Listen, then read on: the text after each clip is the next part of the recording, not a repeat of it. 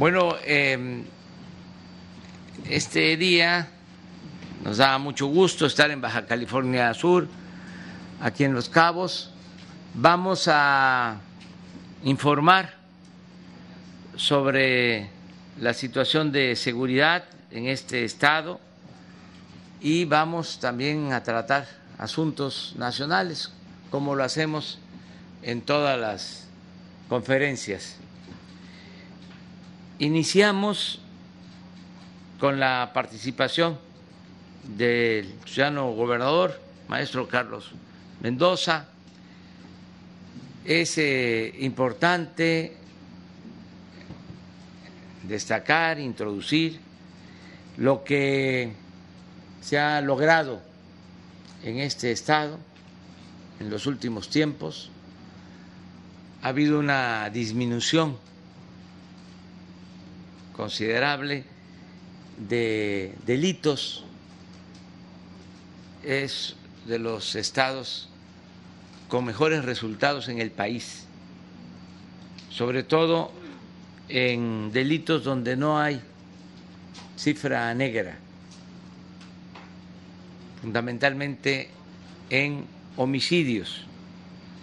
Entonces, eh, celebramos que esto se esté eh, dando en Baja California Sur. Felicitamos a las autoridades estatales, a toda la gente, porque, como siempre lo hemos dicho, el garantizar la seguridad, la paz, es asunto de todos. Agradecer mucho al gobernador por este trabajo que se hace en forma coordinada él va a informarnos y luego eh, el almirante José Rafael Ojeda Durán, secretario de Marina, va también a informar sobre el tema de seguridad y después contestamos preguntas y respuestas. Contestamos todas las preguntas. Adelante.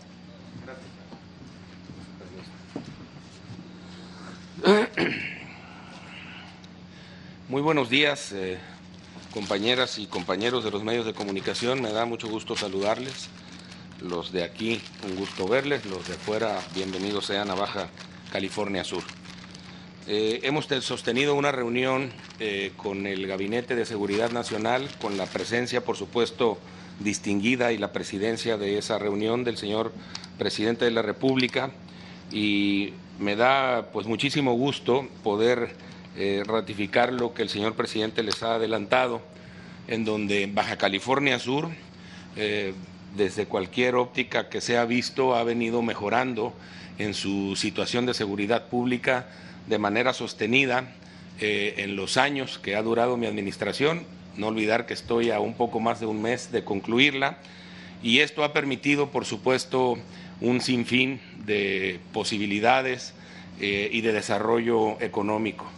Eh, hay mucha gente que señala en materia económica que tener todos los huevos en una sola canasta, es decir, en una sola actividad económica mayoritariamente, como lo es Baja California Sur con el turismo, a veces no es una buena idea, es diversificar.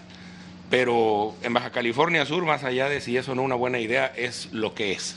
Y nuestra economía en más del 70% depende del turismo, y el turismo es una actividad hipersensible a la seguridad le comentaba yo al señor presidente que pues nadie en su sano juicio va a gastar tiempo y dinero para vacacionar en un lugar donde lo primero que sientes vulnerable es tu integridad patrimonial o personal.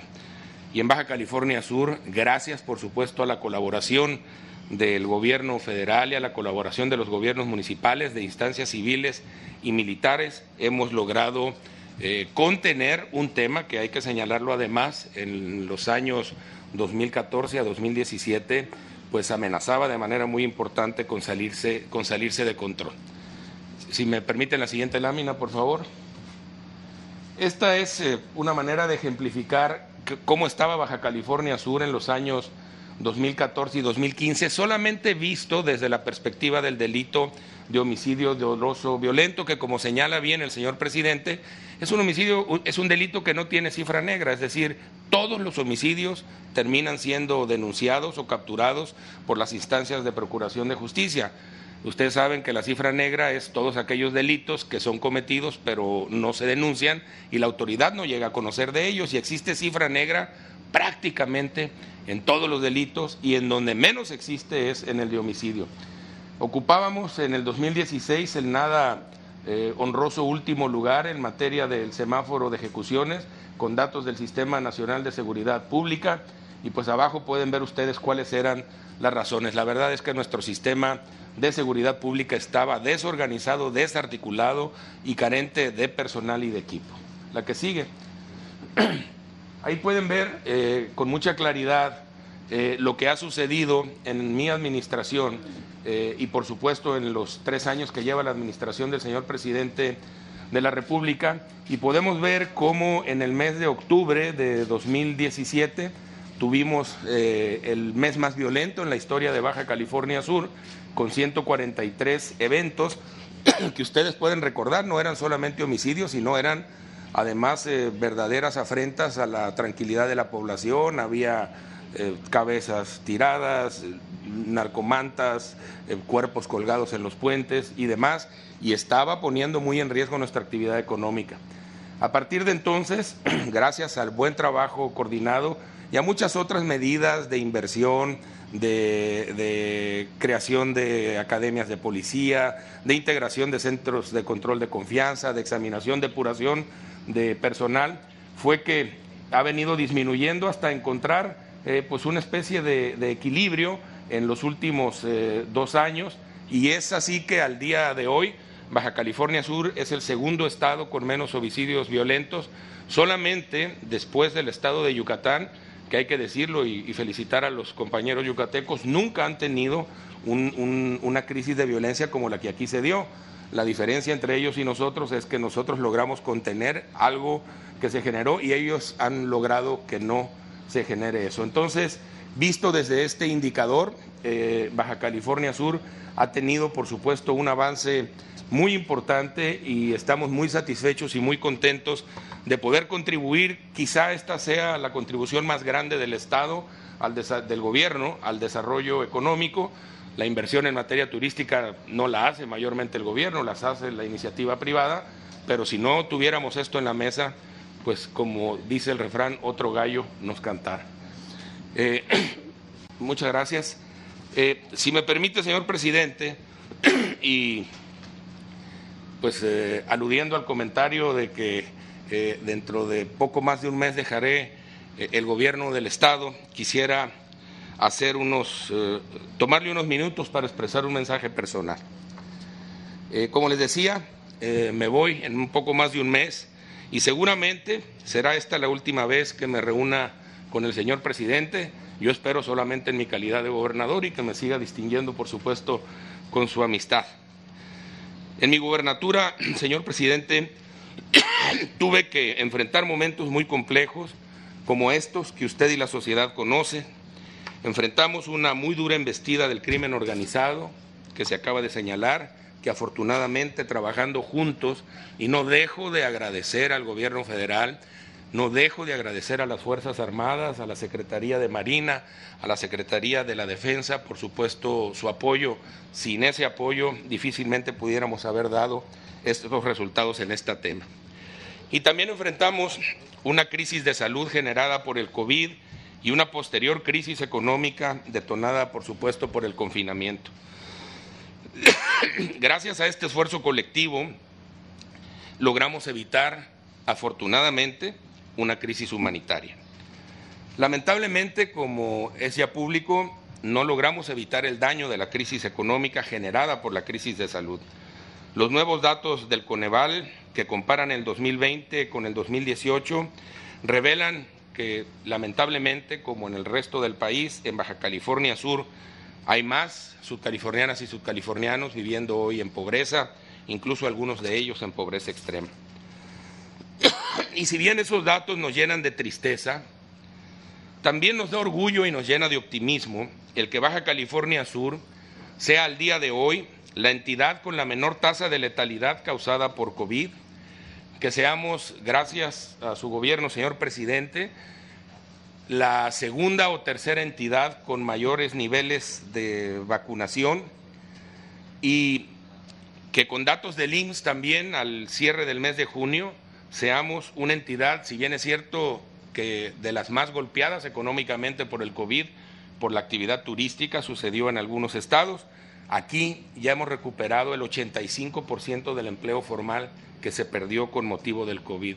Es decir, la pasamos difícil, pero las perspectivas son buenas, vamos caminando en el, en el sentido correcto, vamos en la ruta de la recuperación y corresponderá ahora a las nuevas autoridades estatales, de la mano de las autoridades federales, por supuesto, superar, terminar de superar este desafío.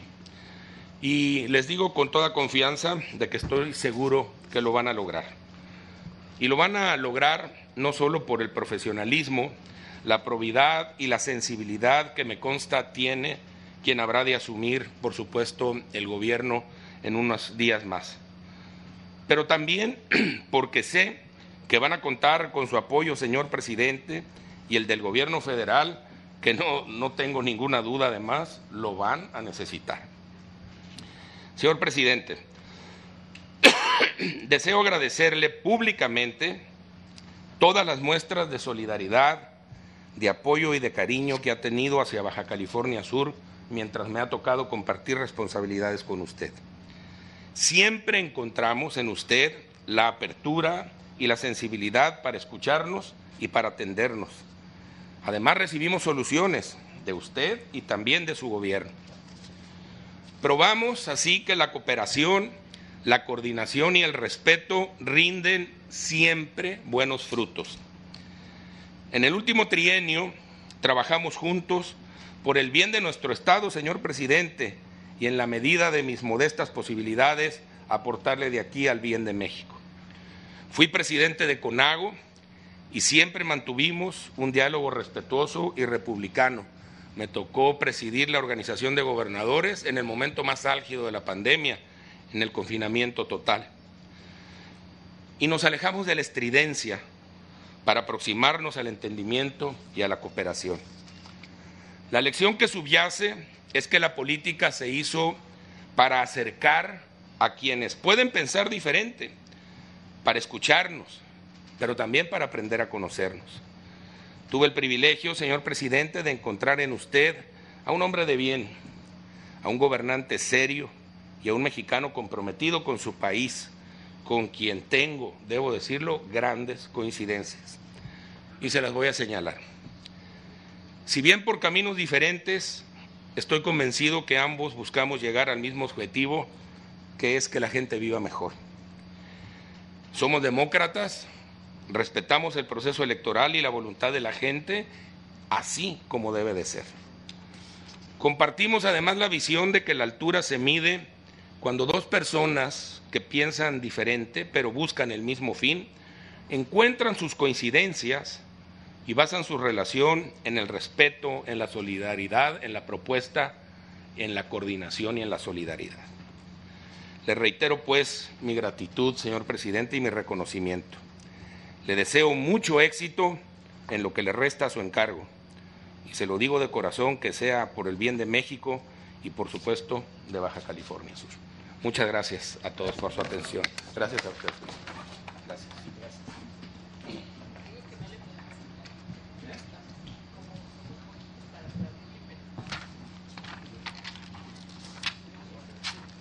Con su permiso, señor presidente, señor gobernador, es presidenta municipal, muchas gracias por su hospitalidad, eh, compañeros, eh, medios de comunicación. Vamos a presentar el día de hoy la situación de seguridad pública en el estado de Baja California Sur. Baja California Sur es un estado que tiene cinco municipios, ocupa el noveno lugar nacional en cuanto a extensión territorial y tiene un aproximado de 798 mil habitantes, ocupando el 31 lugar a nivel nacional. En cuanto a los delitos de incidencia delictiva, los 10 delitos que siempre se han venido presentando, vamos a presentarles uno por uno. En lo que se refiere a extorsión, ocupa el segundo lugar De junio del, de este año han existido cuatro casos y como lo podemos ver es un eh, delito que va con tendencia a la baja. En el año llevamos 38 casos. En lo que se refiere a casa, roba casa habitación, ocupa también un segundo lugar. En eh, junio de este año hay 88 casos, 500 en, los que, en lo que va del año. Y también, como lo podemos ver, la gráfica que nos marca ahí es un delito que está yendo a la baja. En lo que se refiere a violación, hay 27 casos. Eh, pues sí es un delito que está yendo a la alta, pero aquí lo que podemos eh, recalcar es que de esos eh, delitos que se están presentando, casi el 70% ya están judicializados. En lo que se refiere a, violencia familiar, ocupa el tercer lugar a nivel nacional. En el junio del 21, 220 casos. Y sí es un delito que tiene cierta tendencia a la baja y pues no es que querramos justificarlo, pero a nivel nacional la pandemia ha de una u otra manera ha ayudado a que este delito pues tienda a la, alta en muchos estados. Creo que es comprensible. En lo que se refiere a lesiones dolosas, ocupa el quinto lugar, 118 casos en lo que va del mes de junio. Y como lo podemos ver también es un delito que ha fluctuado entre la alta y la baja, pero la tendencia el día de hoy es que va a la baja. En lo que se refiere al narcomenudeo, a pesar de que es un destino turístico, eh, está en, en el décimo lugar a nivel nacional y los casos que se han presentado son muy pocos y también es un delito que va a la baja. En lo que se refiere a robo de negocios, se encuentra en el catorceavo lugar, 47 casos en el mes de junio y como lo podemos ver es un delito que sí tiene cierta tendencia o tenía cierta tendencia a la alta, pero los últimos meses están reflejados ahí y que la tendencia va hacia la baja. En robo de vehículos, catorceavo lugar, 38 casos en el mes de junio y también como lo podemos ver en la gráfica es un delito que va a la baja. En lo que se refiere a secuestros, 16 lugar, eh, también es un delito que está a la baja y prácticamente en el segundo trimestre de este año es nulo. En robo a transeúntes ocupa el 16 lugar, 70 eh, casos en lo que va del año y como lo podemos ver es un delito que también con una gran tendencia a la baja. En lo que se refiere a homicidio doloso por entidad federativa en la presente administración al mes de junio, ocupa el lugar 31 con respecto al de la media nacional. Y en homicidio doloso por cada 100.000 habitantes, en la presente administración, también al mes de junio, ocupa el 26 lugar. Vamos a ver los municipios con mayor incidencia delictiva del Estado. Como dijimos, tiene cinco municipios. Desde luego, el de mayor incidencia pues, es Los Cabos, le sigue La Paz, Comondú, Mulegé y Loreto. Y ahí vemos el número de, de casos que se están presentando. En lo que se refiere a la Fuerza de Seguridad Pública en el Estado, se cuentan con 2.928 policías distribuidos en dos regiones, Baja California Sur 1, donde se incluye, se incluye a Comondú, Loreto y Mulegé, y Baja California Sur 2, donde está La Paz y Los Cabos. En lo que se refiere a la Fuerza de Seguridad Pública en total, incluyendo a las fuerzas federales, en el Estado tenemos la Secretaría de la Defensa Nacional cuenta con 2.993 elementos, la Secretaría de Marina con 2.363, la Guardia Nacional 1.385, la Policía Estatal 1.108, la Policía Municipal 1.820. En total, se cuentan con 9.669, de los cuales operativamente hablando andan eh, haciendo este, en sus actividades 8.084 elementos. En la Guardia Nacional se cuenta con una coordinación estatal, cuatro coordinaciones regionales y una del Batallón de Seguridad en Carreteras e Instalaciones. En lo que se refiere a la construcción de cuarteles de la Guardia Nacional, en lo que va de esta administración, en el 2021 se está proyectando una compañía en Los Cabos, lleva un avance del 92%. Para el periodo, periodo 2022-2023, este, se está programada la construcción de dos compañías más en La Paz y Mulegé. En lo que se refiere a los aseguramientos aquí en el Estado, podemos ver aquí la numeralia. No eh, empezar a describir a cada uno de ellos, pues yo creo que ustedes lo pueden ver aquí, para no que haya esa necesidad de estarles diciendo. Pero lo que podemos ver que hay cierta tendencia a la baja en muchos decomisos aquí en el Estado, es lo cual, como lo comentaba el señor gobernador, este Estado tiene la pues digamos que la facilidad de que para entrar aquí o es por aire o es por mar o por tierra y esos lugares están bien vigilados.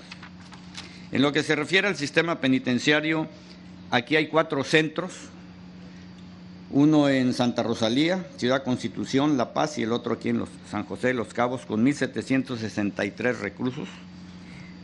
Y aquí lo que podemos eh, ver que no hay una sobrepoblación, y la relación interno-custodio cumple con las recomendaciones de la Comisión Nacional de Derechos Humanos. Recursos federales que se han dado aquí para la seguridad pública. Eh, Baja California recibe recursos federales y estatales para fortalecer la seguridad. Han recibido un total de los eh, estatales en los estados de 259 millones, como lo podemos ver, ver ahí, y en el Fondo de Aportación para el Fortalecimiento de los Municipios un total de 585 millones de pesos. En lo que se refiere a beneficios de programas sociales, hay ocho programas aquí en el Estado.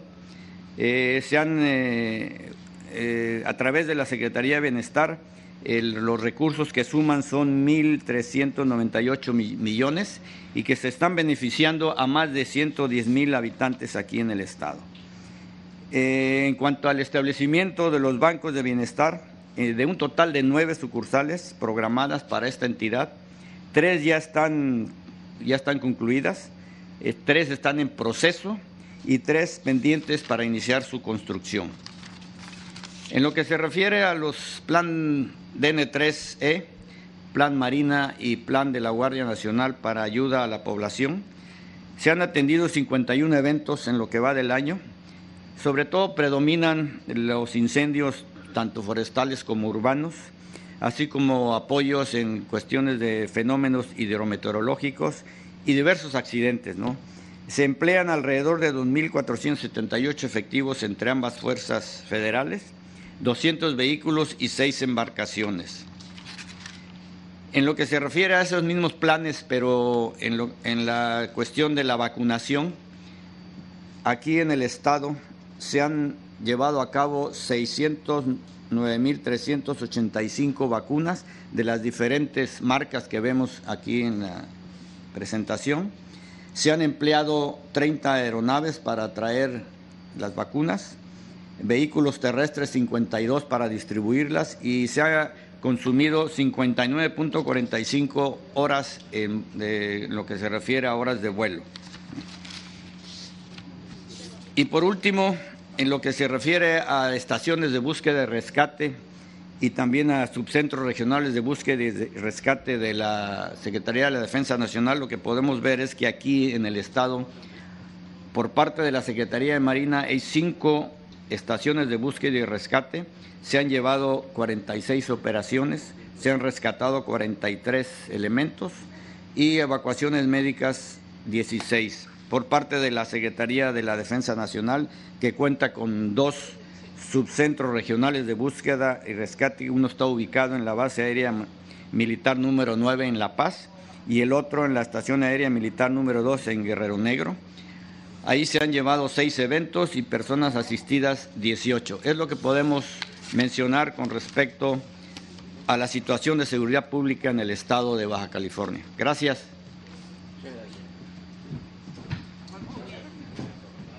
Bueno, antes eh, de darles la palabra, este, expresar mi reconocimiento, felicitación a los integrantes de la selección mexicana de fútbol que obtuvieron una medalla de bronce, eh, ganaron en Japón y esto pues eh, anima mucho el que nuestros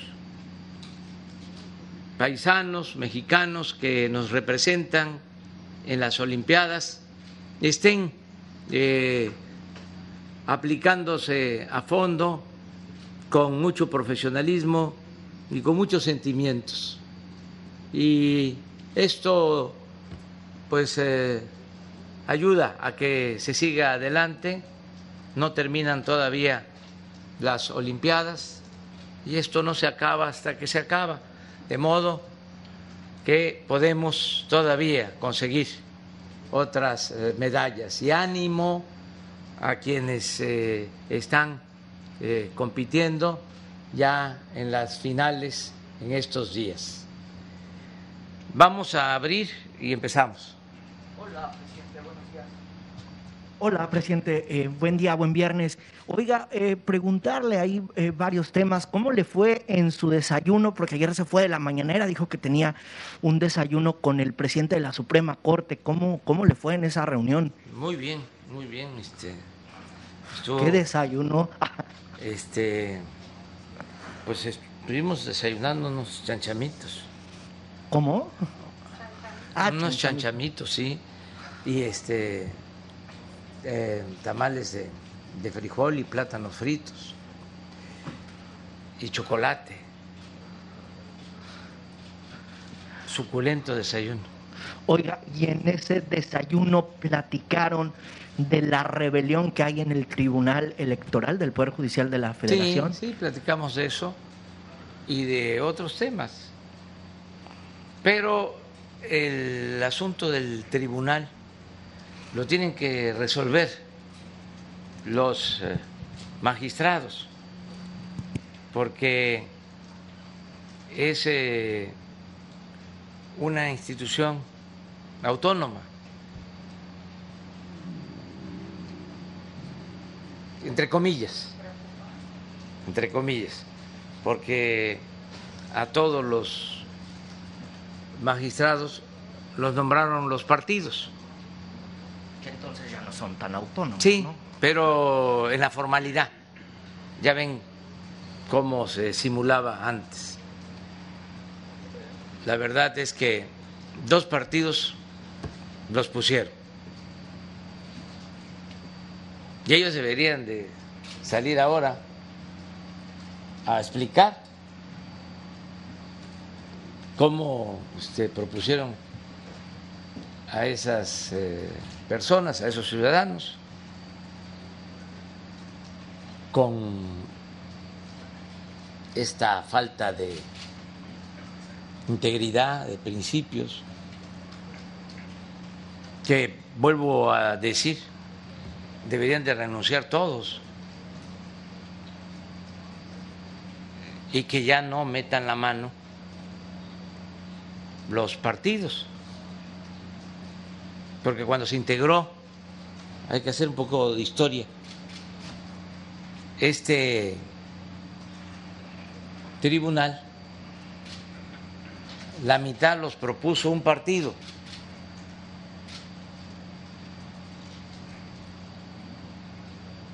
y la otra mitad otro partido. Ya ven cómo eran los enjuagues antes. No hace falta que yo diga qué partidos, ¿verdad? Porque ustedes son mirones profesionales y seguramente ya lo están diciendo, ¿no? en los medios o los analistas no están hablando de esto. No hay análisis, no hay reflexión sobre este tema o están guardando silencio. Y nada más este dando a conocer que hay un zapereco en el Tribunal Electoral.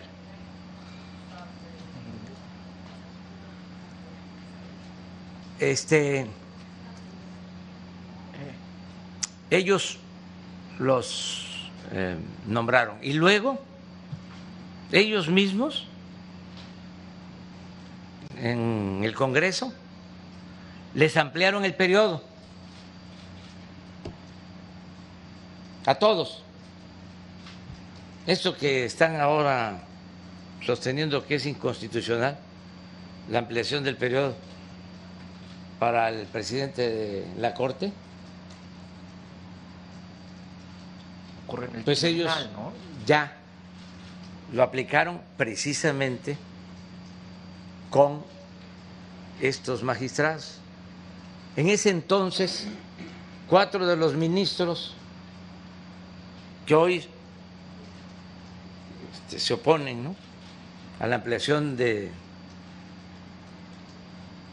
del periodo del actual presidente, votaron a favor de que se les ampliara el periodo a estos magistrados. Entonces, de eso hablamos, pero no nos podemos meter, porque ellos tienen autonomía y aunque ellos no tengan la arrogancia de sentirse libres, nosotros sí tenemos que respetar las autonomías de los poderes. Nosotros sí tenemos que ser cuidadosos y no tenemos por qué meternos. También como era antes pues a todos estos magistrados, a los ministros, diputados, senadores, a todos, este, los subordinaban. Todos eran, como decía Emilio Azcárraga, el grande, el ya finado, soldados del presidente. Ahora ya es distinto. Ya son soldados de los, de los partidos? partidos, de los dirigentes de grupos y al final también empleados de la oligarquía, de los que se sentían dueños de México si lo analizamos con profundidad. Presidente, entonces el presidente de la Corte no va a intervenir. No tiene por qué intervenir, no tiene facultades. Porque ayer eh, teníamos la información de que inclusive algunos de estos magistrados rebeldes del tribunal habían ido a la Corte. Sí, de ahí la pregunta. pero no tiene facultad. Ok. O sea, este, construyeron algo muy especial los partidos para que este, solo la partidocracia domine. No puede legalmente intervenir del Poder Judicial, la Suprema Corte. Fíjense esas cosas. Entonces, ojalá y se arreglen y lo mejor pues es que renuncien todos y que se limpie ese este, organismo, esa institución, que haya una reforma electoral. Y eso es lo mismo que requiere el INE, porque está igual. Y esto lo hemos eh, dicho durante años. Recuerdo que estaba yo en una gira en Veracruz, tanto Yuca se llama el municipio, y estaban a punto de nombrarlos, como dos días antes y me subí a la azotea del hotel y me grabaron un mensajito. Ahí está en las redes.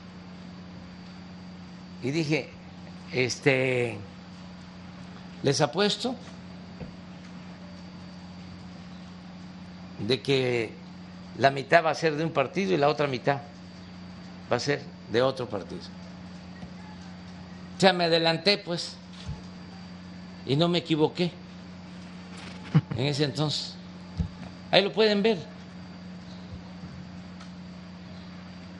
Porque pues era todo muy cínico.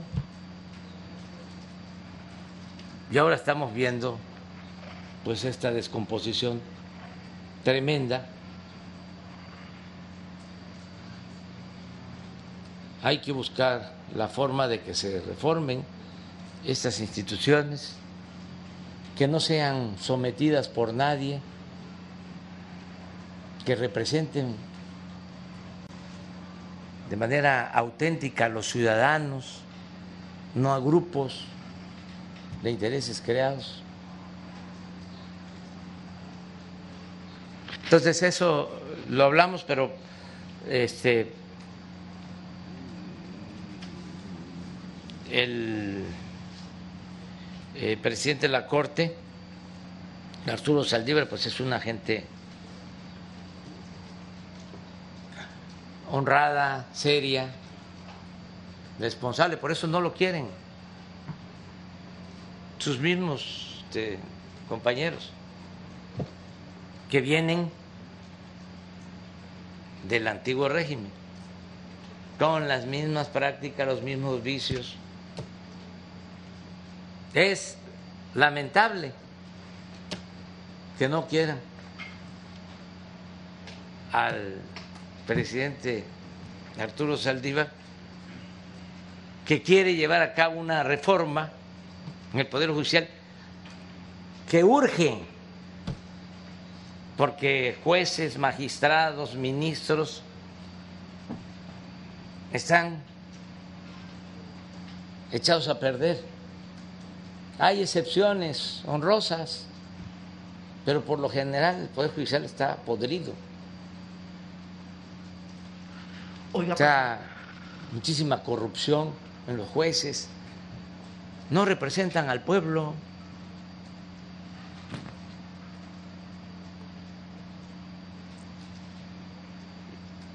Y la verdad, la Corte sigue siendo la Suprema Corte, si acaso, del derecho, pero no de la justicia.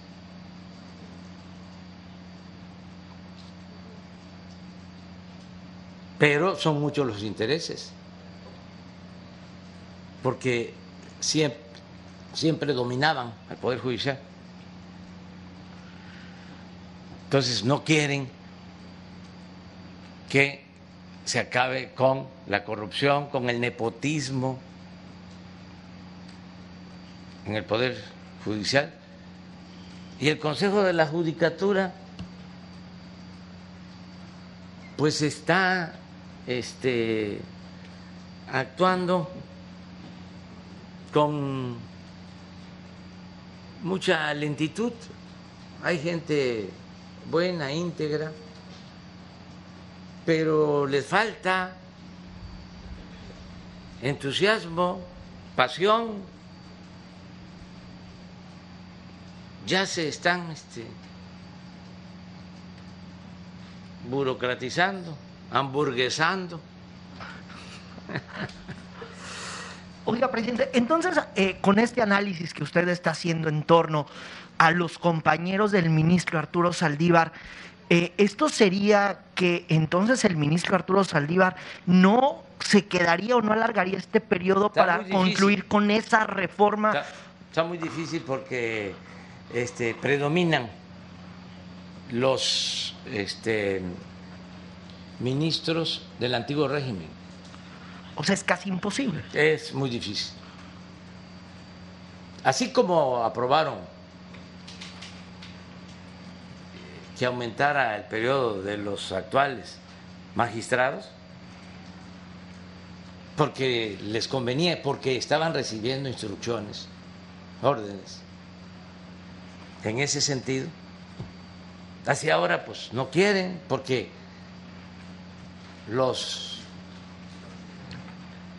machuchones no quieren que se limpie el Poder Judicial. Imagínense cuando perdían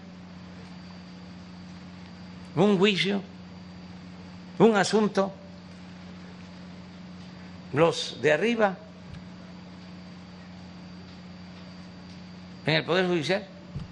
Nunca. Nunca. No se me va a olvidar que solicitamos que se consultara al pueblo cuando la reforma energética juntamos más de tres millones de firmas de acuerdo a lo que solicitaba la ley.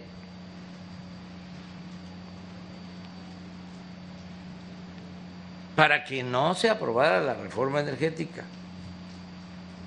porque no nos iba a ayudar como en efecto ha quedado demostrado que no sirvió para nada. Bueno, sí, para que robaran y saquearan unos cuantos. ¿Qué resolvió en aquel entonces la Suprema Corte? Que no procedía la consulta. Ahora el ex director de Pemex, está declarando como testigo colaborador o protegido de que para esa reforma Pemex, por instrucciones de arriba, compró los votos, repartió dinero a legisladores. Una vergüenza. Y todo eso que yo estoy repitiendo pasó de noche, no se da a conocer en los medios de información, con honrosas excepciones. Y eso no pasa en ningún otro país del mundo.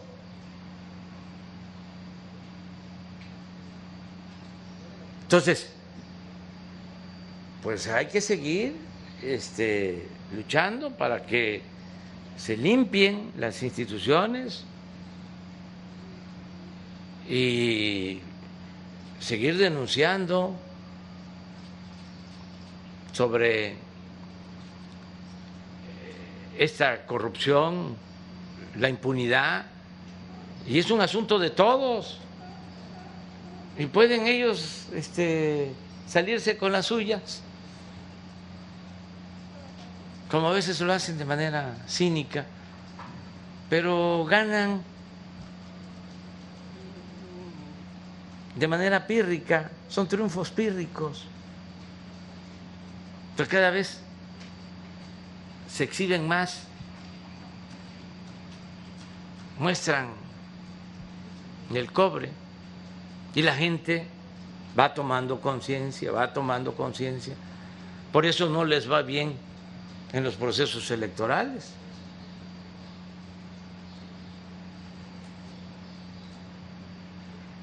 Porque ¿cómo van a pensar que la gente va a votar? Porque siga la corrupción.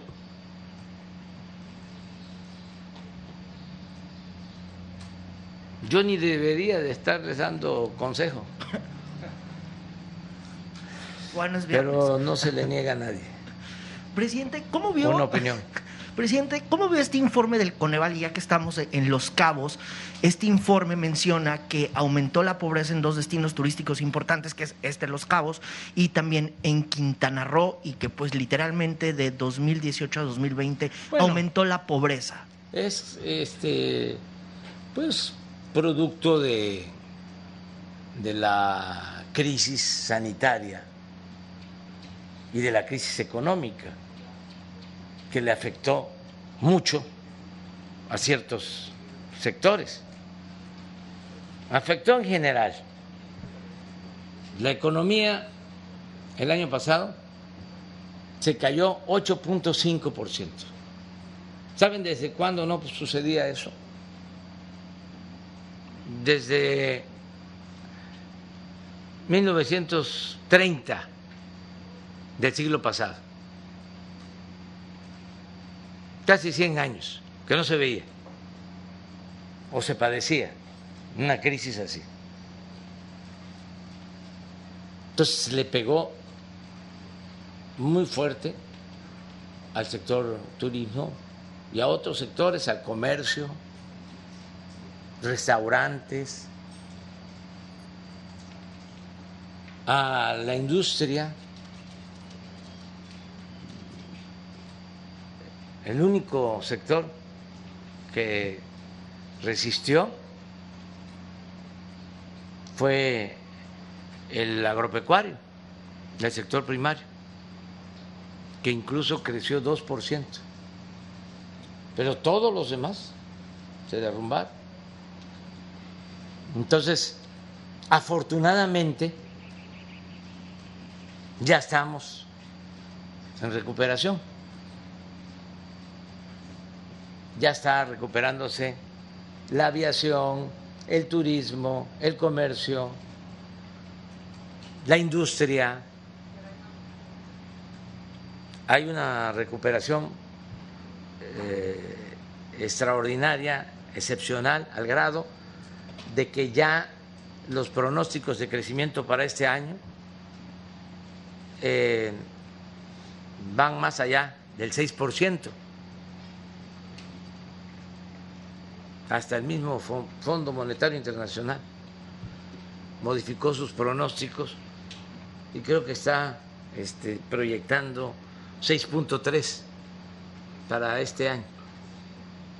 Entonces, vamos saliendo adelante.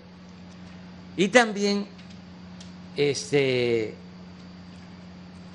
debe de eh, modificarse la forma de medición sobre bienestar, no depender todo lo relacionado con el bienestar solo con indicadores económicos. Yo tengo, por ejemplo, mi manera de medir. Ahora sí que tengo otro dato. Veo los datos macroeconómicos, ¿no? hasta les podría presumir sobre resultados. Lo voy a decir porque les da mucho coraje a mis adversarios. Y este y es como ese diablillo de la red que me recomienda, sí, sí, sí, diles que te vas a reelegir. Este eh, y así. Pero miren, en el tiempo que llevamos no se ha devaluado el peso. Y tenía mucho tiempo que esto no sucedía. Inclusive nuestra moneda se ha apreciado. No solo eh, no ha caído o se ha depreciado, con relación al dólar, desde que estamos, se ha apreciado nuestra moneda. Y esto ni en el sexenio pasado, ni en el antepasado, ni en los anteriores se registraba. Es un buen indicador. Y lo más importante de todo es de que ha aumentado el salario en términos reales. El salario mínimo no aumentaba en años.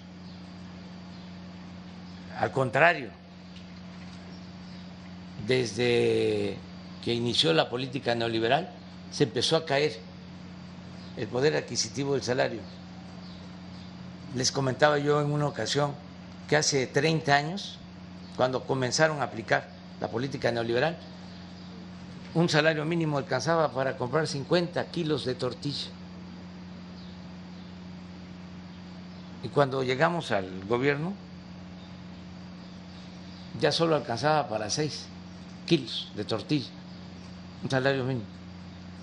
Y hemos aumentado el salario en términos reales, el salario mínimo casi 50%. Como últimamente ha habido inflación, porque ha aumentado el precio del maíz y además porque abusaron con lo del incremento en el precio del gas, aumentó el precio de la tortilla. Pero aún así,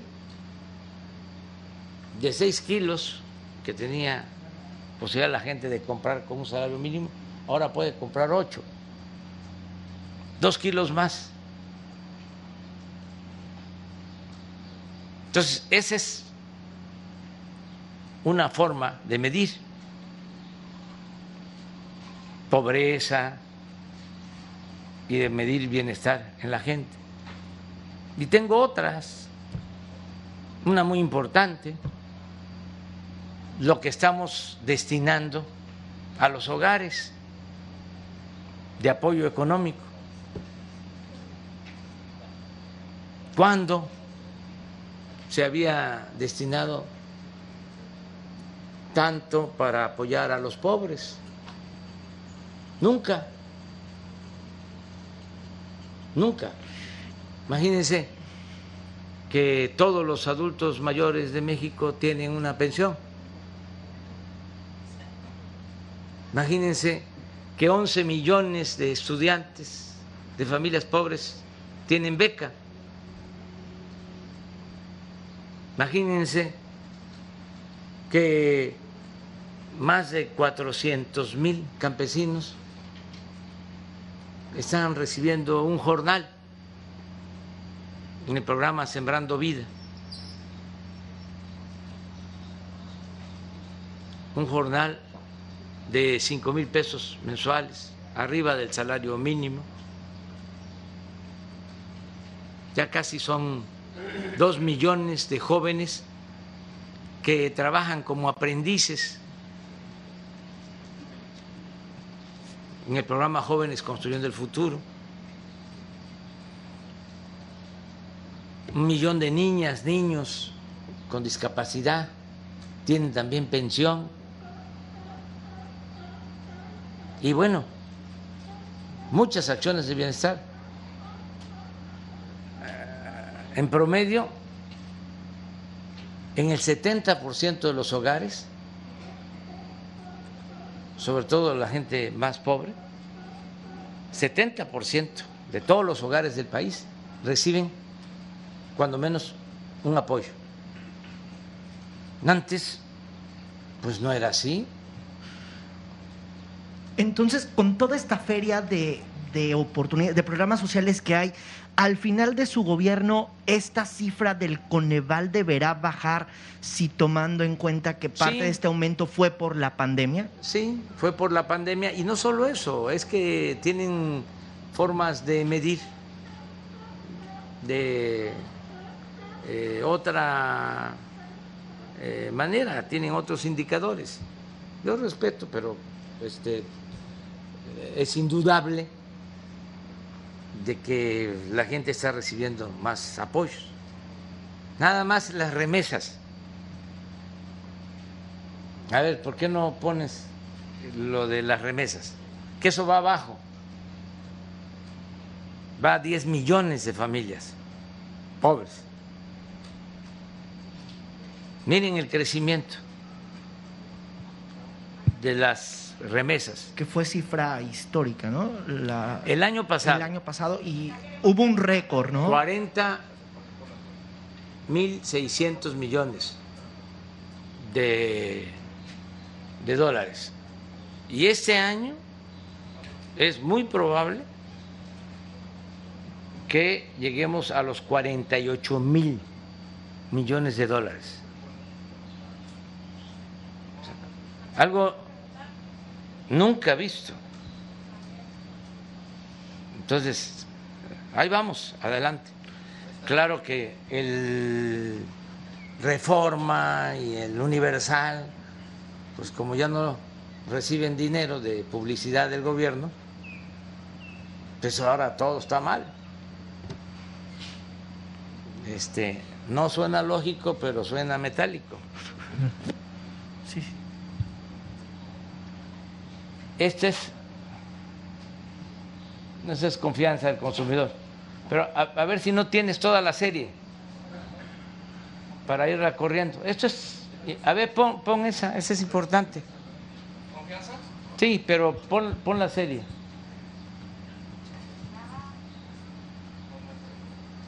Esto es remesas.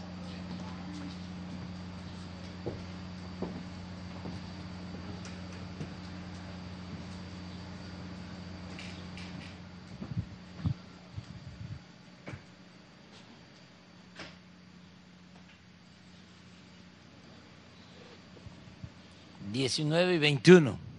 Mire cómo va.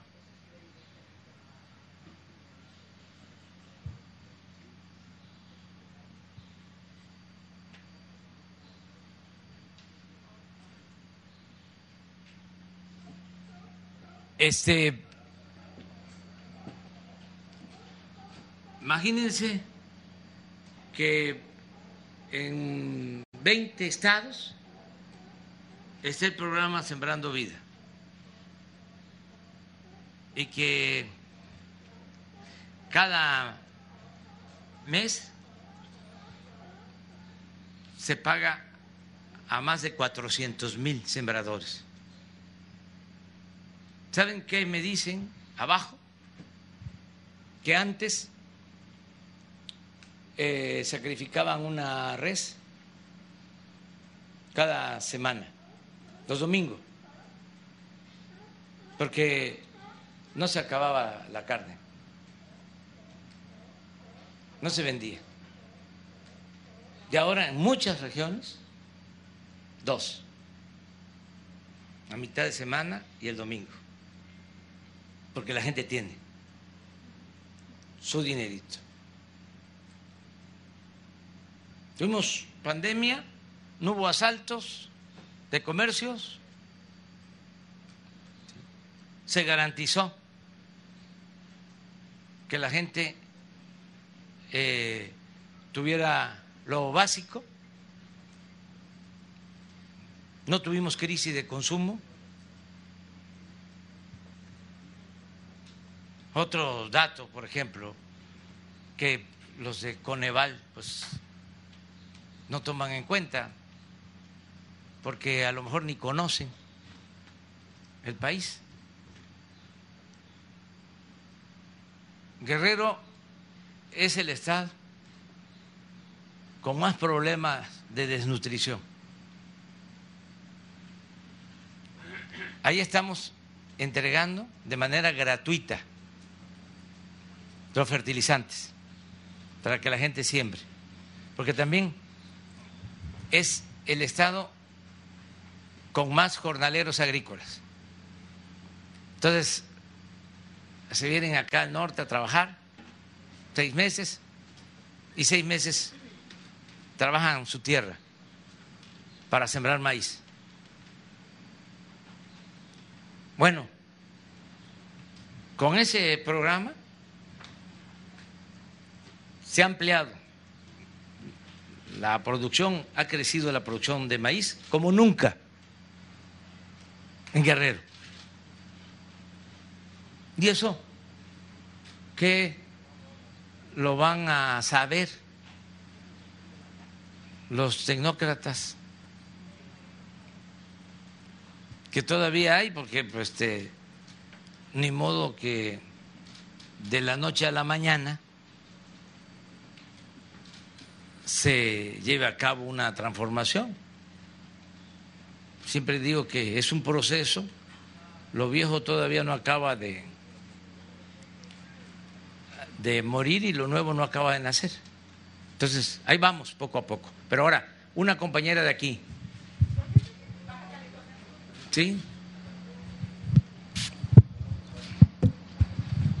Buenos días, señor presidente. Brenda Yáñez, de Diario El Independiente, medio local. Grupos empresariales de aquí de la localidad, específicamente Coparmex y Canaco, prevén la desaparición de las gaseras con la llegada de la gasera Bienestar. Esto al aludir que habrá una competencia desleal. No, al contrario, se van a ayudar los consumidores con el gas Bienestar para que no abusen los distribuidores, para que no tengan tanto margen de ganancia, de utilidad. Pero si me dice Coparmex, pues ya entiendo, porque Coparmex es como un sector de un partido.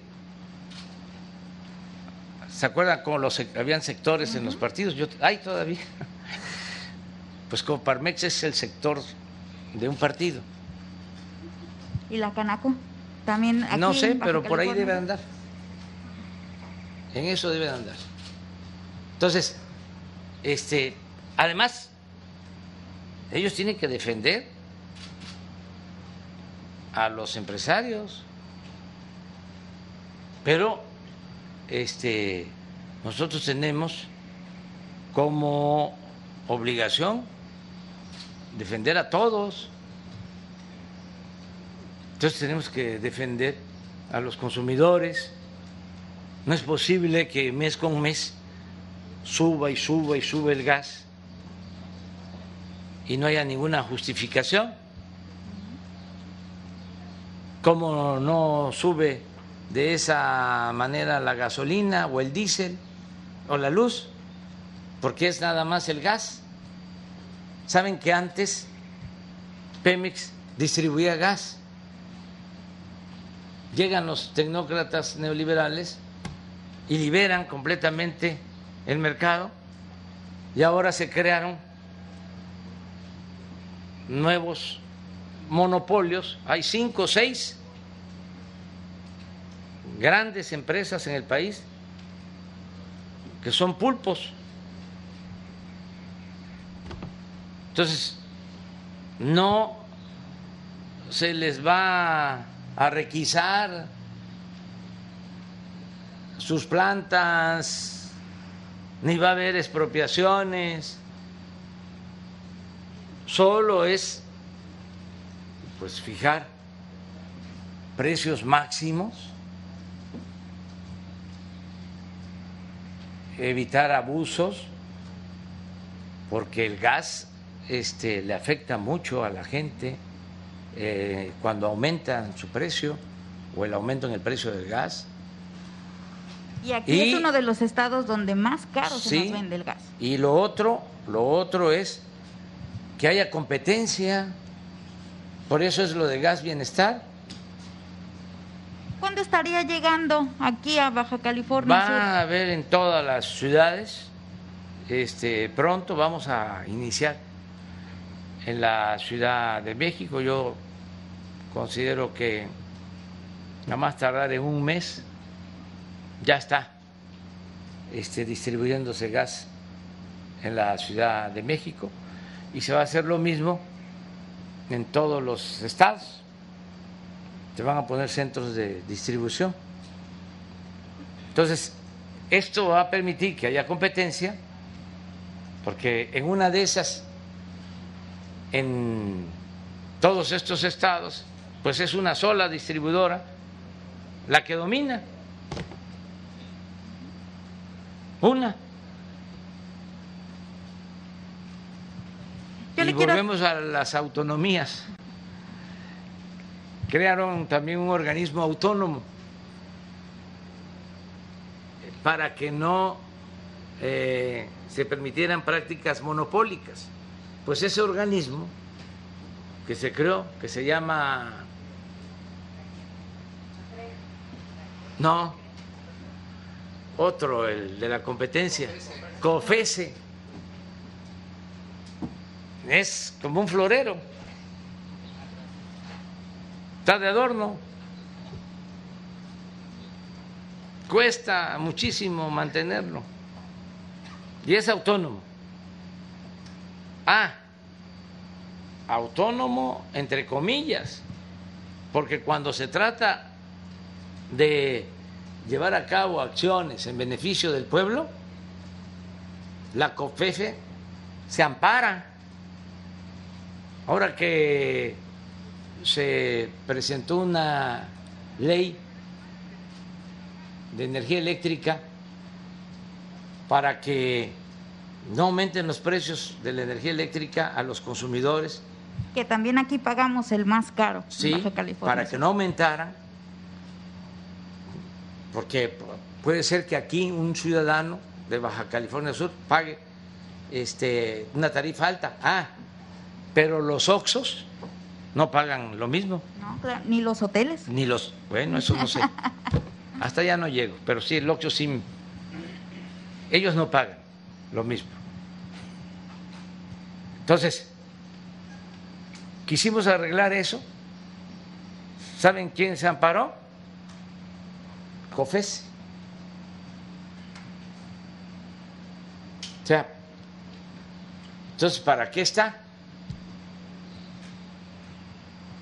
Entonces, vamos este, a que eh, se tenga el gas. No es eh, quitar eh, la competencia, no es monopolio, es al contrario, que haya equilibrios, que haya contrapesos, porque si no, hacen lo que quieren.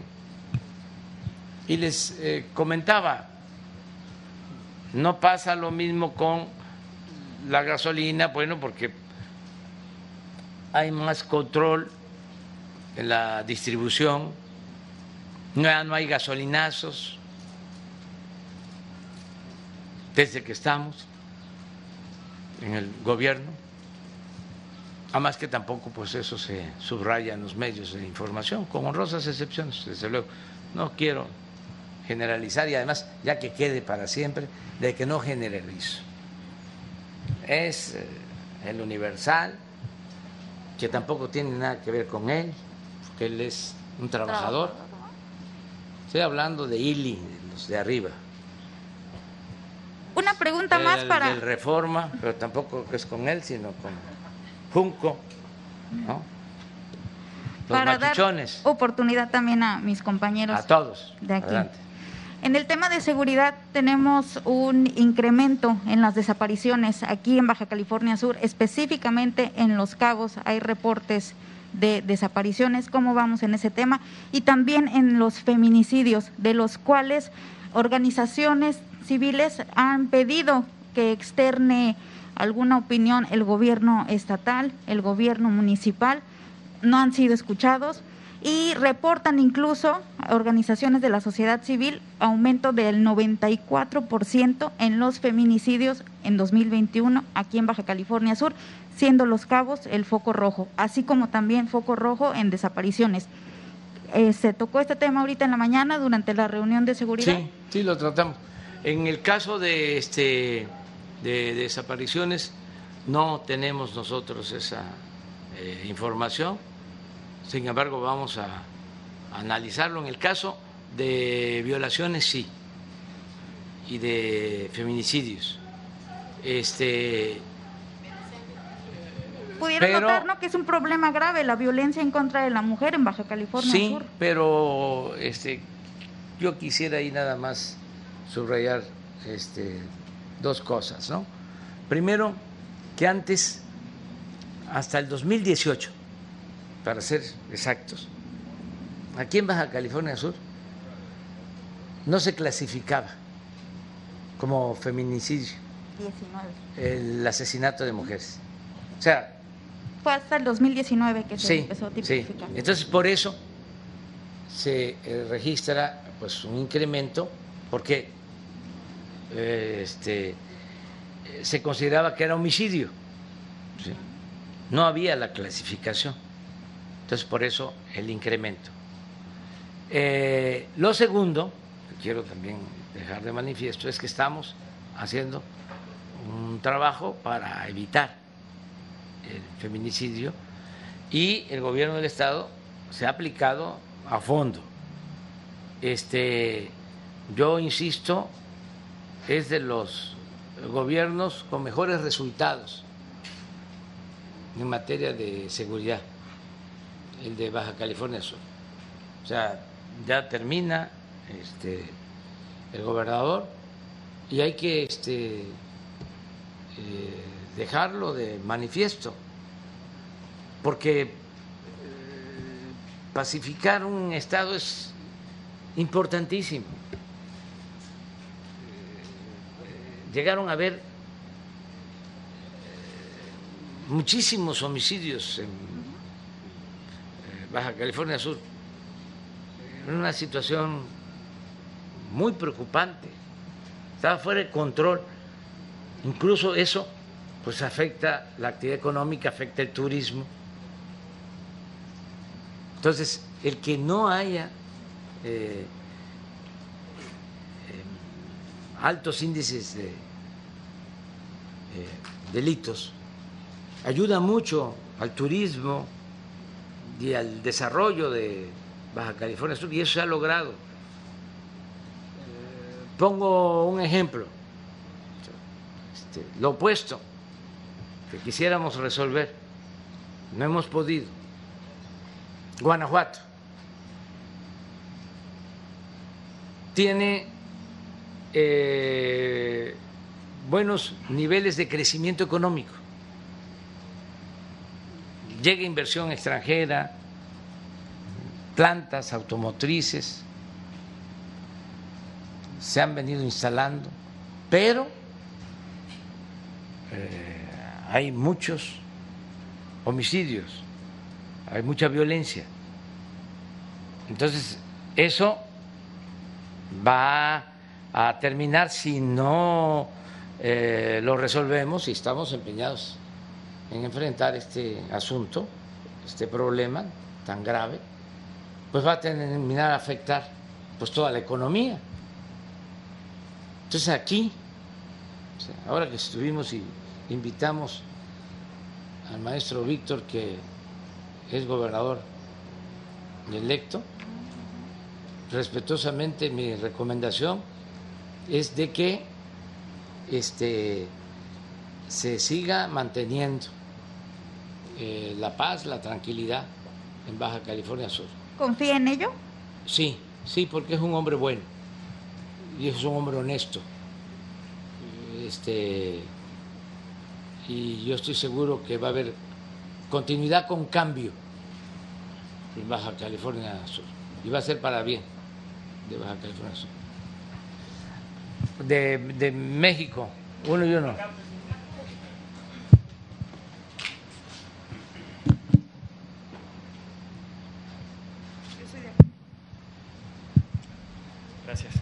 Presidente, buenos días. Me gustaría tocar varios temas que ya se plantearon aquí hace unos minutos. En primer lugar, estas cifras del, del Coneval. Eh, eh, reportaba este organismo que hay 3.8 millones más de pobres y 2 millones de personas más en pobreza extrema. También decía que la entrega de apoyos sociales, estas transferencias que se hicieron sobre todo durante la pandemia, no fueron suficientes para amortizar la caída económica. Me gustaría preguntarle, con base en estas cifras, si a su, a su consideración la política de bienestar social de su gobierno ha cumplido. Sí, desde luego.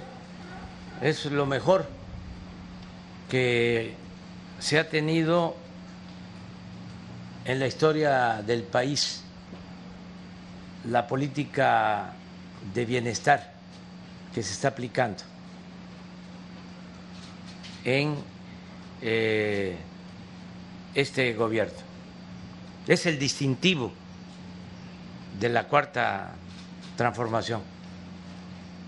Nunca se había apoyado tanto a los pobres como ahora. A pesar de este aumento de la pobreza, presidente. Es que no se toma en cuenta y está muy difícil que yo convenza al reforma, ¿eh? porque son muy dogmáticos. No se toma en cuenta de que se cayó la economía por la pandemia, como no sucedía en cerca de un siglo.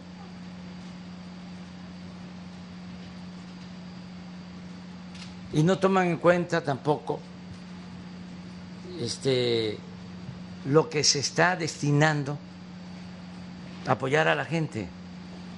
Pero en el reforma, su concepción conservadora, su pensamiento conservador, no les da para aceptar de que el apoyo que le llega a la gente le ayuda. El pensamiento conservador que predomina en el reforma los lleva a suponer que ese ingreso lo agarra la gente para este, derrocharlo. ¿No ven cómo alguien que piensa también como los del Reforma prohíbe que este que tomen caguama? Ese es el pensamiento. La gente es muy responsable y los ingresos que les eh, llegan a los adultos mayores los usan para su alimentación. Pero en el pensamiento conservador no se acepta eso. Eso es derroche, eso es populismo, eso es paternalismo, eso es repartir dinero. En el pensamiento conservador que este, guía la política editorial del Reforma, lo que se le da a los de arriba le llaman fomento o rescate. Por ejemplo, el Reforma nunca cuestionó el FOBAPRO. Cuando en una crisis como esta tomaron la decisión de convertir las deudas privadas en deuda pública, las deudas de los banqueros, que son los que se anuncian en, en el Reforma, o de las grandes corporaciones empresariales que se anuncian en el Reforma. Eso es fomento, eso es rescate, eso está permitido. La condonación de impuestos también a los de arriba. De eso no habla el reforma. Ah, pero si se le da a los pobres, si se le da a los jóvenes, a los que ellos tacharon de ninis de manera despectiva, sin entender las circunstancias de pobreza y de desintegración familiar y la necesidad de ayudar a los jóvenes, pues eso lo rechazan completamente. Entonces, eh, para responderle al reforma, decirle que este, nos da mucho gusto que se preocupe ahora por los pobres. Regresando precisamente al tema de la pobreza, presidente, ¿a usted y a su gobierno entonces sí le da para aceptar que hay eh, casi 6 millones de personas más en pobreza y pobreza extrema? No este, acepto el resultado de esa este, encuesta. Eh, tengo otros datos. Es medición y creo que la gente este, está recibiendo más apoyo y aún con la pandemia la gente tiene para su consumo básico y algo muy importante, no ha perdido la fe y estamos saliendo adelante. ¿Se mantendría la misma política social o se plantearía algún eh, ah, reforzamiento, replanteamiento, reformulamiento de la política? Ya me estoy convenciendo ya de que hay que cambiarla. Hay que volver a la condonación de impuestos, hay que rescatar a los de arriba, hay que seguirle dando dinero a los periódicos para que hablen bien de uno. La voy a cambiar, ¿eh? Ya lo estoy pensando. Ningún cambio entonces. ¿Eh? Ningún cambio a la política social. No, al contrario. Por el bien de todos, primero los pobres. Presidente, y en un segundo tema, eh, el día de ayer el subsecretario López Gatel hacía un llamado a los gobernadores a acelerar esta reconversión hospitalaria ante el alza de hospitalizados por el COVID-19 y el alza de los contagios en esta eh, tercera ola. Sin embargo, hay gobernadores que expresaron que no tienen eh, recursos para atender esta reconversión y otros temas relacionados con este COVID-19. El, el, gobierno federal ayudará a los estados a este proceso. Estamos ayudando. Donde se este, requiere, aquí lo hicimos, aquí en Baja Sur, para reconvertir, porque ya después de que levantamos el sistema de salud y se fortalecieron hospitales para la atención de COVID, como habían bajado los contagios, se estaban dando ya servicios que se habían eh, quedado pendientes, servicios de salud, pero de nuevo vinieron contagios y ahora tenemos que estar pensando en la reconversión. En algunos casos tenemos la garantía que no teníamos antes de que ahora por la vacuna son menos los hospitalizados, pueden crecer los contagios, pero son menos los que requieren de hospitalización. Y lo más importante de todo, lo que más tranquilidad nos da, son menos los fallecidos. Entonces, yo voy a seguir llamando a todos a que nos vacunemos. Aún este, la gente mayor que tenía eh, dudas, que estaba escéptica, porque pensaban algunos de que iba a afectar la vacuna, que iba a provocar eh, reacciones negativas, pues ya se eh, ha probado que no es así.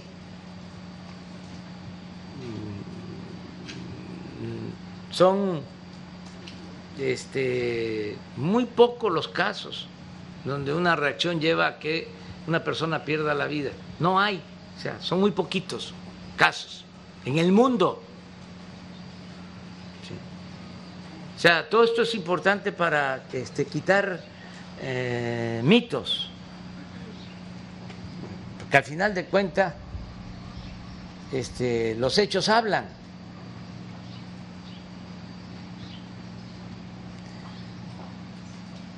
Entonces, no afecta, protege.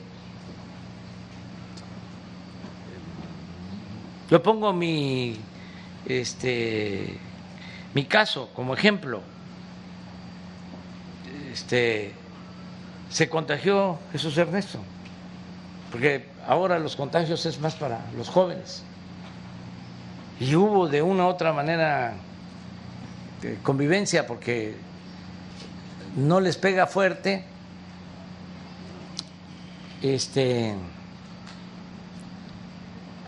y eh, pasaron unos días hasta que se hizo la prueba. Y no nos afectó a nosotros, ni a la mamá ni al papá, porque estamos vacunados. Ayuda mucho la vacuna. Entonces, aquí en Baja California Sur hemos avanzado considerablemente en la vacunación. Bueno, en el país ya estamos en el 55% y sigue en pie el compromiso de que para octubre vamos a estar al 100, todos los mayores de 18 años. Aquí en Baja Sur, 82%, 82% de vacunación. Entonces, de la población. Entonces, ya vamos a terminar y esto ayuda mucho De todas formas, vamos a estar pendientes para que se tengan las camas suficientes, ventiladores, eh, médicos, especialistas y ayudamos a los estados. Presidente, ¿existe preocupación por esta posible saturación de los hospitales en algunas entidades? Si bien a nivel nacional está entre el 40 y el 50% en algunos estados, se decía el día de ayer que ya está llegando a su tope, a su máximo de capacidad. Son muy pocos, casi no. Eh, ¿Por qué no pones la, la gráfica, aunque la que tenemos es nacional, puede ser que se tenga por estado, sobre ocupación hospitalaria? Es interesante esto. Este, nada este, igual a lo que padecimos, pues. Es que estábamos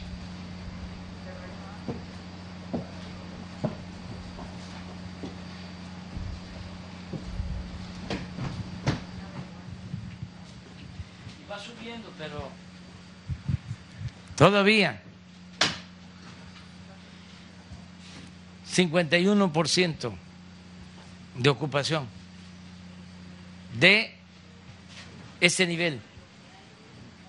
Y además, este, aun cuando están creciendo las hospitalizaciones, hay menos eh, fallecimientos. Y además ya hay tendencias en esto por estado a la baja. Y donde haga falta, ahí vamos a estar. Miren, en es, cuando estábamos aquí, fue en enero, febrero de este año, llegamos a una ocupación en la Ciudad de México del 95%. Ahí sí, la verdad, este, sufrimos que parece que Colima también está en una situación eh, similar en este momento. No, a, esos niveles no. A esos niveles no. A ver si pones Colima.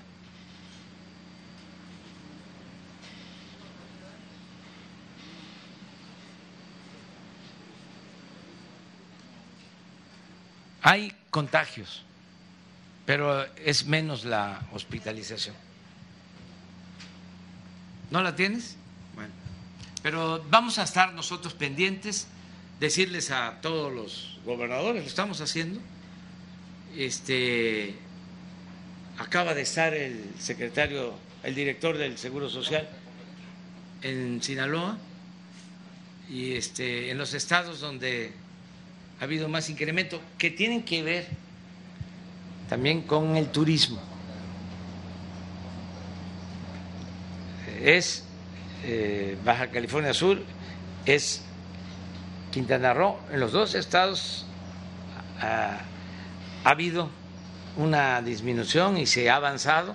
Se tomó la decisión de darles preferencia en la vacunación. Este, Nayarit, eh, Sinaloa y en particular Mazatlán, Vallarta, Acapulco y más con jóvenes. Pero ya estamos en eso. Por último, presidente, sobre el tema que planteaban hace un rato en el conflicto en el Tribunal Electoral, decía que la Corte no va a tener alguna participación o injerencia en la, en la toma de decisiones en relación a este conflicto. Sin embargo, el propio eh, presidente Vargas o depuesto presidente Vargas de este tribunal eh, interpuso una controversia que va a tener que resolver precisamente la Corte sobre si fue legal o no su destitución por parte de sus eh, compañeros. No tendría que, eh, en este caso, pues una participación, digamos, de manera directa e importante en la resolución de todo este conflicto la Corte. Yo creo que no, ¿eh? legalmente. Es que hicieron un este, Frankenstein. Imagínense que es poder judicial, pero no puede la Corte intervenir. Lo hicieron es profeso para que este tribunal dependiera de los partidos. Esa es la partidocracia, que es de las cosas que hay que corregir. Pero este vamos a ver qué sucede. Para el gobierno federal, ¿el magistrado Vargas sigue siendo el presidente del Tribunal Electoral? No nos metemos en eso. No nos metemos. O sea, este, porque no nos corresponde. Ahora, como representante del Estado mexicano, lo que yo sí deseo es que haya democracia y que se le garantice al pueblo el derecho eh, a elegir libremente sus derechos políticos y que todos los servidores públicos sean eso, en efecto, en realidad, servidores públicos, que no sean empleados de grupos de intereses creados, que su amo sea el pueblo, sean los ciudadanos, no quien los puso, no este, qué grupo eh, representa eh, en el cargo que tiene, a qué partido va a defender. Entonces, hay que buscar en la integración de estos organismos a gente íntegra, con principios, gente honesta, con convicciones, demócratas, verdaderos, no estos falsos. Por ejemplo, los que llamaron a no votar en la consulta, ¿qué clase de demócratas son?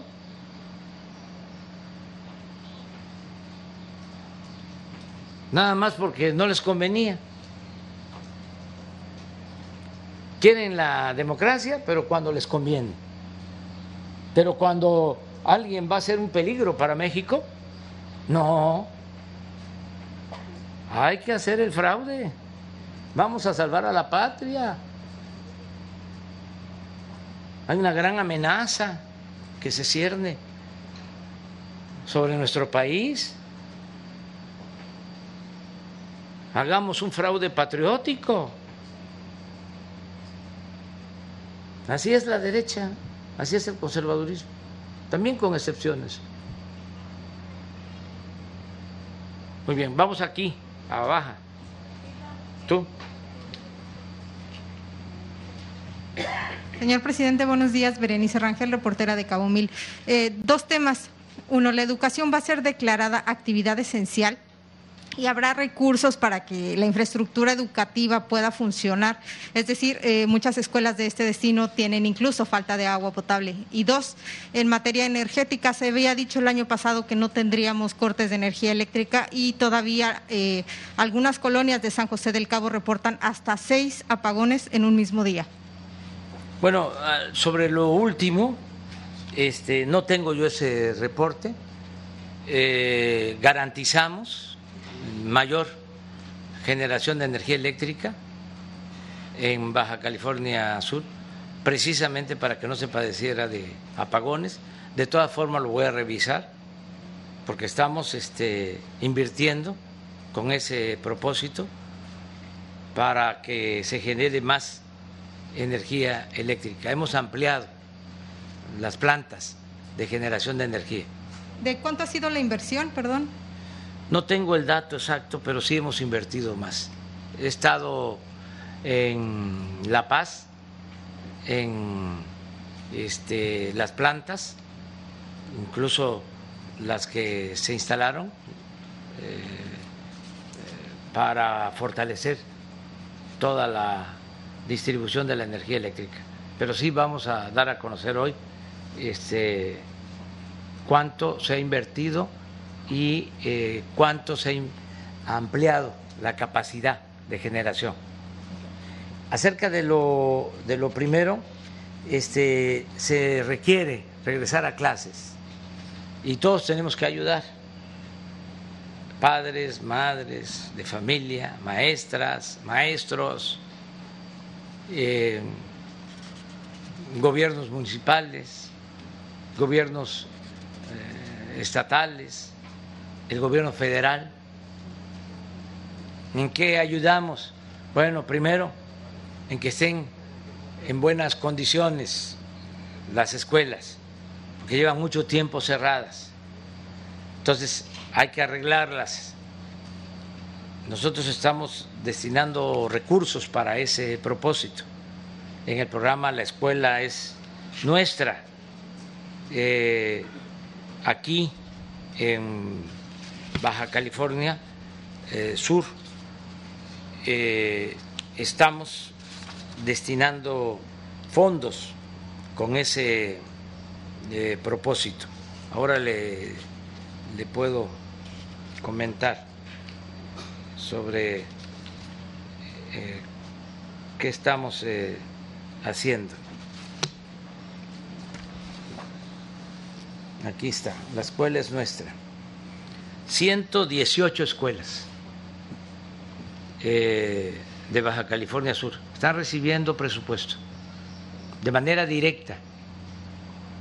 Eh, se entregan los fondos a la sociedad de padres de familia, madres o padres de familia, para que ellos eh, hagan arreglos en las escuelas. es una inversión de 21 millones 600 mil pesos. Se entregan estos apoyos de acuerdo al número de alumnos por escuela. Si son escuelas pequeñitas de menos de 50 alumnos que están en lugares muy apartados, son 150 mil pesos. Si es de 50 a 150 alumnos, son 200 mil. Y si es de 150 alumnos hacia adelante, 500 mil para la reparación estamos conscientes de que no alcanza. Este, aun cuando los padres de familia participan y hacen que rinde, rinda el dinero, y ellos cooperan, en algunas partes ellos dan este, voluntariamente su trabajo, aún hace falta más para que estén en buen estado las escuelas, eh, como tú lo mencionas, sobre todo que estén este, abastecidas de agua, que estén bien. Eh, es una tarea que tenemos este, que cumplir en estos días para regresar a finales del mes, porque ya no podemos seguir con las escuelas cerradas. Es mucho tiempo y afecta a los niños, a los adolescentes, a todos. La escuela es el segundo hogar. ¿Y será declarada actividad esencial? Sí, desde luego. Súper esencial. Este eh, es eh, básica, es fundamental la verdad, eh, ya no podemos tener a los niños este, encerrados o dependiendo por entero, por completo, del Nintendo. Eso es de veras muy tóxico. Yo soy respetuoso, pues, de todo, pero es muy enajenante está recibiendo todo ese bombardeo de información, mucha violencia en los juegos, pero sobre todo este, están ensimismados y el ser humano no puede vivir así. Somos eminentemente sociales tenemos que convivir con otros y eso es lo que se logra en la escuela. Por eso se aprende no solo lo que se imparte como enseñanza, sino lo que se recoge de información, de experiencias de otros compañeritos, compañeritas, de los maestros, de los padres de familia, eso no se puede sustituir la educación presencial. Entonces, ¿será obligatoria o opcional? Es opcional, aunque este, vamos nosotros a convencer y a persuadir de que hace falta. Y es opcional porque el que no quiera llevar a sus hijos a la escuela, por alguna razón, pues es libre. Y ahí poco a poco se va a ir regularizando, pero sí tenemos nosotros que iniciar este, el ciclo escolar. Además, ya eh, lo he dicho, porque a lo mejor no hay información suficiente, pero México, junto con Bangladesh, son los dos países del mundo que han eh, mantenido más tiempo cerradas las escuelas. O sea, ya no se puede. Nos va a afectar hacia adelante. Y sí estamos a tiempo de recuperar lo que se perdió en este terreno y sobre todo lo que tiene que ver con lo social, con lo sentimental, con lo emotivo, para niños, niñas y jóvenes. ¿Saben qué? Ya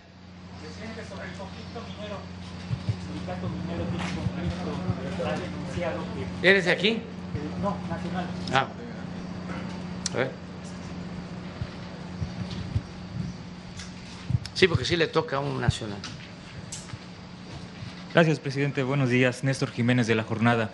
El Sindicato Nacional Minero eh, está inmerso en un conflicto legal que pues data pues prácticamente desde 2004, que se inició desde esta eh, privatización de la mina de Cananea y este conflicto no termina.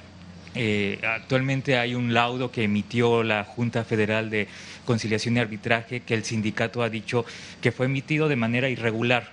En este se eh, establece que el sindicato tiene que pagar más de 55, aproximadamente 55 millones de dólares que supuestamente la deuda a algunos trabajadores. El sindicato ha dicho que no es así y ha presentado pues, su, argumentación al respecto, pero ha hecho serias críticas, duras críticas, sobre toda la actuación tanto de la Junta Federal como también de la Secretaría del Trabajo, señalando que la Secretaría del Trabajo pues inmediatamente ha salido pues prácticamente a defender todos eh, los señalamientos de la Junta sin analizar de fondo eh, el tema, el conflicto y tomando partido, en este caso, pues a favor de la, de la Junta y en contra del sindicato minero en lugar de mediar. También ha dicho incluso el sindicato que pues detrás de, esta cuestión estaría incluso el padre de la secretaria del Trabajo, a quien acusa de buscar una manipulación de los sindicatos y de la vida política en la cuestión laboral. Eh, ¿Cuál es la posición del gobierno ante esta situación que, que ya lleva muchos años y que también pues finalmente pues ha dejado eh, pues serias críticas sobre todo a la actuación de la Secretaría del Trabajo. Bueno, hay que buscar ahí la, conciliación. Este, eso es lo más recomendable. En efecto, es un conflicto que ya lleva tiempo. Llevó este conflicto a la expulsión del país a Napoleón Gómez Urrutia, dirigente del sindicato minero. Con nosotros regresó Napoleón, porque consideramos que eh, era una injusticia. Se pusieron de acuerdo los que mandaban en la Secretaría del Trabajo, pero no eh, como se supone sucede ahora. No, no, no, no, no. Ahora, este como dicen los abogados, aceptando sin conceder. Este, la influencia la tendría un abogado laborista, el papá de la secretaria, a la que yo este, le tengo toda la confianza. Pero si fuese ese el caso, no, me estoy refiriendo que en los gobiernos anteriores mandaban las grandes corporaciones en la Secretaría del Trabajo. Ellos tenían ahí a un hombre fuerte, ponían al secretario y al subsecretario. Y en esos tiempos, como se pelearon con Napoleón, le metieron denuncias y lo mandaron al exilio. Esa es la verdad.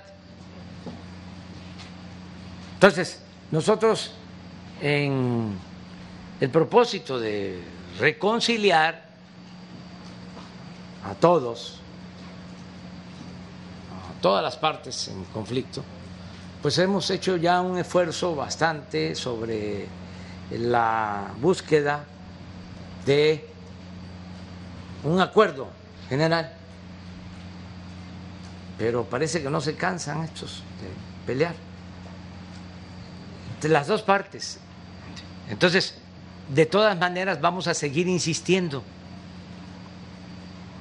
para que haya un acuerdo, porque existe esa denuncia y existen otras, o sea, este, se denuncian entre ellos. Entonces vamos a buscar la forma de que se resuelva el problema y sobre todo, que eso es lo que más me importa, y en eso sí estoy pendiente, es que no se afecte a los trabajadores. Y sí puedo decirles que no se ha afectado a los trabajadores en el tiempo que yo llevo en la presidencia. Han este, eh, tenido más este, prestaciones, mejores salarios y ya no hay imposiciones de dirigentes pero podemos avanzar más. Y ese es el propósito. Tenemos que llegar a un acuerdo en el caso de Cananea, ya se avanzó en diferencias que habían en otras minas, Cosalá, por ejemplo. En Sinaloa la secretaria de Gobernación intervino y después de mucho tiempo de tener esa mina cerrada, ya se abrió, se portaron bien las partes, que al final de cuentas pues son los mismos grupos que están eh, confrontados, dos bloques. Entonces hay que buscar la conciliación, tenemos que resolver otros casos que tenemos pendientes. ¿Revisará la actuación de la Junta y de la Secretaría del Trabajo en este? En sí, pero les tengo confianza. ¿eh? Este, a Luisa María, alcalde. Es una mujer eh, íntegra eh, y voy a buscar que este, se siga atendiendo a todos, eh, respetando a los que antes este, mandaban, porque esa es la verdad que ya están entendiendo y hay que reconocer de que son otros tiempos y están ayudando, están cooperando y seguir apoyando también al sindicato minero, respetando a su dirigente, Napoleón Gómez Urrutia, este, porque fue agraviado este, lo expulsaron del país. Creo que como seis años o diez. Yo fui a una gira a el Reino Unido y en Londres los eh, dirigentes del movimiento obrero en Inglaterra me pidieron que yo interviniera porque consideraban que era una injusticia. Acaba Qué bien que me acordé de eso. Acaba de fallecer un dirigente eh, sindical de Estados Unidos. Eh, un dirigente obrero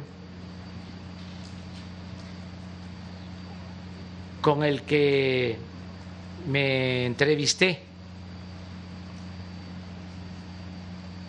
Nombre Trunca un hombre con mucha ah, fuerza, mucho entusiasmo y mucho compromiso en favor de los trabajadores de Estados Unidos. Me entrevisté porque él eh, no quería el tratado, defendiendo a los trabajadores de Estados Unidos. Y primero lo convencimos de que no se afectaba a los trabajadores de Estados Unidos. Y luego, que yo creo que fue el aporte mayor, es que pidió que eh, el tratado eh, considerara condiciones de equidad para los trabajadores. Es decir, que no se explotara a los trabajadores mexicanos y que eh, se garantizara la libertad y la democracia sindical. Este hombre. Y eh, hicimos el compromiso con él, envié una reforma laboral y ahora que falleció lo este, lamenté mucho. Eh, un buen dirigente. Bueno, ese dirigente también este, eh, pedía el que regresara a Napoleón. Y quienes lo protegieron en Canadá fueron también dirigentes este, mineros, sindicatos mineros de Canadá. Entonces, eh, tenemos confianza como para eh, sentarnos y llegar a arreglos. Lo que sucede a veces es eh, que las agendas están muy cargadas porque tenemos que estar enderezando entuertos. Nos dejaron muchos pendientes. Tengo que ir la semana próxima a Zapotillo, a Jalisco, a Los Altos, porque construyeron una presa sin consultar a la gente y está la presa construida, pero no se puede usar. Y es agua para Guanajuato y para eh, Guadalajara. Entonces tengo que ir a hablar con la gente, a ver, este, ¿cómo podemos resolver esto? Y ellos con razón este, no quieren porque hay tres comunidades que se van a inundar. Aun cuando se les está dando opciones alternativas, bueno, pues hay que entender, ahí están sus muertos, ahí están sus templos, son sus pueblos. Pero también ahí está la obra, que es dinero del pueblo, y también la posibilidad de que este, se tenga agua. Entonces tengo que ir a ver eso la próxima semana. Y luego tengo que ir también a la laguna a lo mismo. Les cuento lo de la laguna. Están tomando agua con arsénico. Imagínense, porque sobre explotaron los acuíferos, ya lo que sacan es agua contaminada. Tienen que eh, instalar plantas tratadoras para quitarle el arsénico al agua. Entonces, decidimos hacer un esfuerzo y destinar 10 mil millones para llevar el agua a Torreón, a Gómez Palacio, a la laguna. No va a afectar, al contrario, es tomar agua sana. Ah, pero ya me salieron ahí opositores, politiqueros, que por ningún motivo quieren que pase el acueducto. Entonces voy a ir a hablar con ellos. Entre los opositores hay un dirigente y aprovecho desde aquí para invitarlo, de un periódico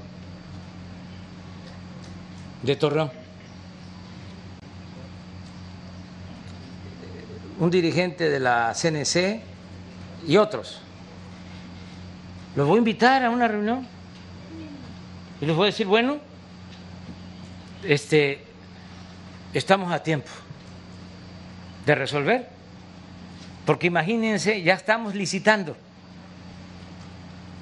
son 10 mil millones. Si empezamos la obra y empiezan a promover amparos y dejamos inconcluso a la obra, porque ya no me va a alcanzar el tiempo, pues es mejor no hacerla, no iniciarla. Tienen que ayudar. Así de claro. Entonces, voy a ir a la laguna a eso, hablar con todos. No es este amenaza ni advertencia, es informar cómo se van a oponer a que se tenga agua saludable sin afectar a nadie, al contrario, es un beneficio.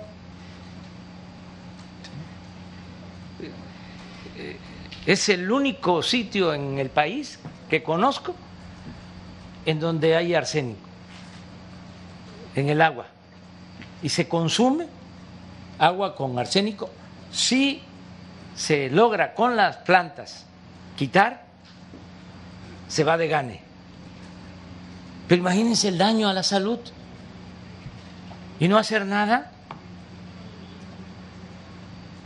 Entonces, tengo un poco de asuntos que atender, pero cuando yo eh, pueda, me quiero reunir con también con los dirigentes mineros que están en conflicto y con las empresas y a ver, vamos a ponernos de acuerdo, vamos a que eh, trabajemos juntos. Eso es lo que puedo contestarte. Gracias. Eh, por último, de mi parte, eh, para englobar este tema del Tribunal Electoral, este órgano en sus 25 años de, de, historia ha tenido 12 presidentes, pero siete de ellos han dejado el cargo en medio de distintas situaciones, sobre todo acusaciones de corrupción, otras irregularidades. Este conflicto eh, interno pues no es nuevo, se ha repetido en su historia en este órgano. Hace unos meses planteaba que faltan tres reformas en, en, la, en el sexenio, en su gestión, entre ellas una electoral. En este tema va a estar incluido algún, algún eh, apartado específico para el Tribunal Electoral. Sí. ¿Cómo se van a nombrar o cómo se propone que se nombre? ¿Se van a cortar tiempos? ¿Qué es la propuesta? En su momento lo vamos a dar a conocer, pero desde luego tiene que ser integral, porque ha sido una vergüenza el tribunal, no de ahora, ya lleva tiempo. Cuando hicieron el fraude en el 2006, les voy a contar una, de una magistrada del tribunal, que por ahí ya van a encontrar ustedes su nombre y los antecedentes. Resulta que este, habían eh, más eh, votos que boletas.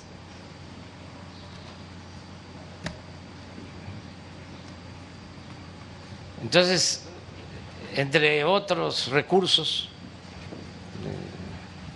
de fraude, se presentó eso, que cómo habían más votos que boletas recibidas. ¿Saben qué declaró la magistrada? De que muchos jóvenes iban a la casilla, les entregaban la boleta y en vez de rayarla, y ponerla en la urna, doblarla y meterla a la urna, se la guardaban, se la metían a la bolsa y se la llevaban de recuerdo.